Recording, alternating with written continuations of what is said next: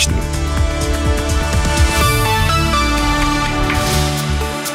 Es ist 21 Uhr. Ich bin Angela Kress.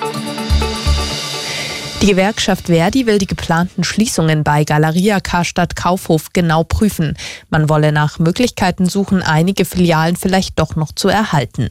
Vom Städtetag hieß es, in vielen Städten würden die Schließungen auch als Chance verstanden. Es gebe schon Ideen oder Pläne, wie man die Kaufhäuser in Zukunft nutzen könnte. Der Gesamtbetriebsrat von Galeria hatte angekündigt, dass in zwei Schritten 52 der noch verbliebenen knapp 130 Standorte schließen sollen.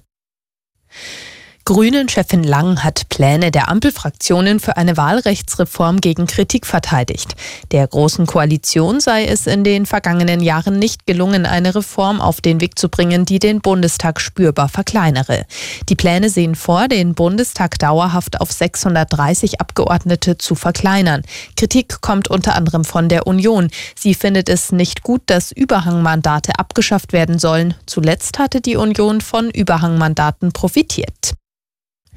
Vor dem Hintergrund des Amoklaufs in Hamburg wird weiter über eine Verschärfung des Waffenrechts diskutiert. Bundesinnenministerin Faeser fordert, bei der Erteilung von Waffenerlaubnissen die Gesundheitsämter stärker einzubinden. Die Gesundheitsämter wissen aus Sicht Fasers häufig viel über Personen, die beispielsweise psychisch auffällig geworden sind oder in irgendwelche Straftaten verwickelt wurden. Faser fordert außerdem, dass künftig jeder, der einen Waffenschein beantragt, ein ärztliches oder psychologisches Gutachten vorlegen muss. Im Moment müssen das nur Antragsteller bis 25 Jahre. Beim Amoklauf in Hamburg hatte letzte Woche ein 35-Jähriger sieben Menschen erschossen, darunter ein ungeborenes Kind. Danach tötete er sich selbst. David Riemer Nachrichtenredaktion.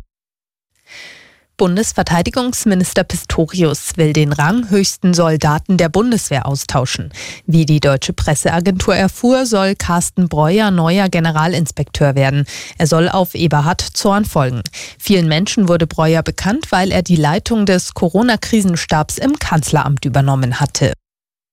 In Deutschland gibt es immer weniger Brauereien. Wie der Deutsche Brauerbund mitteilte, sank die Zahl der Betriebe das dritte Jahr in Folge.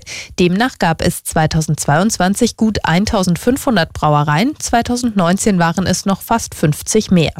Die höchsten Rückgänge bei den Braustätten verzeichneten laut Verband Bayern, Nordrhein-Westfalen und Hessen. Als Gründe nannte der Verband unter anderem auch gestiegene Energiekosten. Um drei Minuten nach neun